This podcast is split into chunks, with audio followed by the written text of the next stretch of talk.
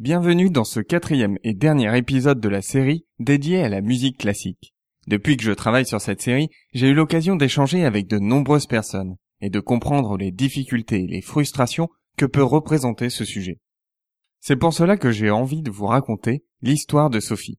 Sophie est le fruit de mon imagination et toute ressemblance avec un personnage existant ou ayant existé ne serait que purement fortuite.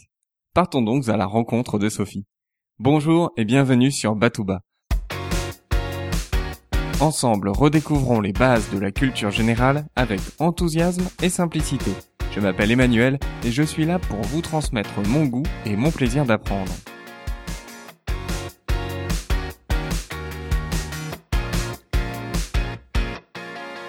Sophie est en voiture. Comme tous les jours lorsqu'elle rentre du travail, elle allume la radio.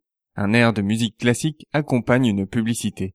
Cet air-là, elle le connaît, elle peut même le fredonner. Mais qui est le compositeur et de quelle œuvre s'agit-il? Sophie n'en a aucune idée. Cela fait bien longtemps qu'elle a envie de mieux connaître la musique classique, mais elle ne sait pas trop par où commencer. Et puis surtout, Sophie se souvient de son enfance, et les mauvais souvenirs ressurgissent. À l'école, son professeur de musique jouait une note au piano, et elle devait donner le nom de cette note. Bien sûr, Sophie était incapable de reconnaître un do d'un fa. Entre parenthèses, elle en est toujours incapable aujourd'hui. Sophie s'est donc convaincue qu'elle n'avait pas l'oreille musicale. En plus, comme elle n'écoutait pas de musique classique à la maison, elle ne connaissait aucun air, même les plus connus, et ses petits camarades se moquaient d'elle. Quoi, tu ne connais pas ça? N'arrêtait-il pas de lui répéter.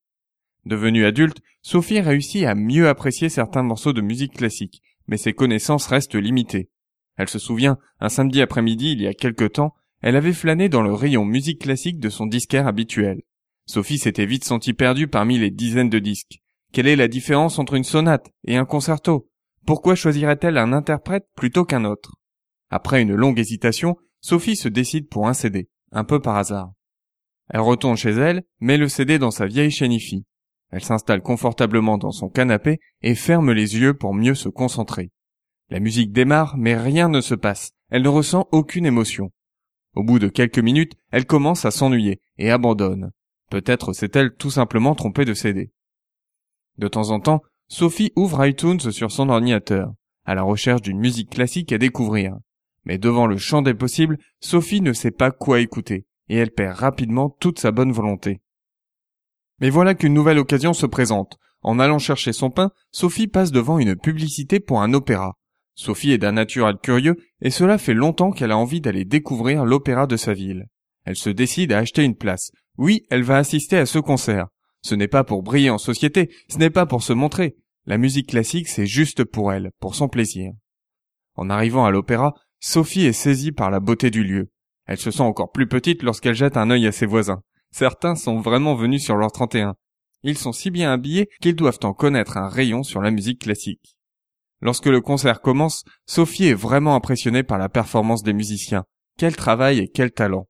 Sophie apprécie le début du concert, car on y joue l'air le plus connu de l'opéra. Mais au bout d'une vingtaine de minutes, elle commence à s'ennuyer, et le temps lui semble long. Elle n'arrive pas à ressentir les émotions et apprécier la musique comme elle le souhaiterait. En rentrant du concert, Sophie reprend sa voiture. Elle allume la radio et bien entendu, la publicité avec la musique classique passe à nouveau. La musique classique lui semble si proche et si loin à la fois. Voilà pour l'histoire de Sophie. Peut-être rencontrez-vous certaines difficultés identiques à celles de Sophie. Si c'est le cas, vous allez apprécier le parcours à la découverte de la musique classique que je vous ai préparé. Ce parcours vous fait découvrir l'univers de la musique classique, vous donne les repères essentiels et démystifie ce monde que l'on pense réservé aux spécialistes et aux initiés. Ce parcours est composé d'une série d'épisodes audio de 5 minutes complétés par des playlists pour vous accompagner dans votre découverte. Dans ce parcours, vous trouverez aussi une frise chronologique.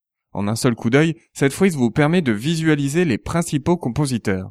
Mais ce n'est pas tout. En cliquant sur un compositeur, vous pourrez également écouter un ou plusieurs extraits de leurs œuvres les plus célèbres.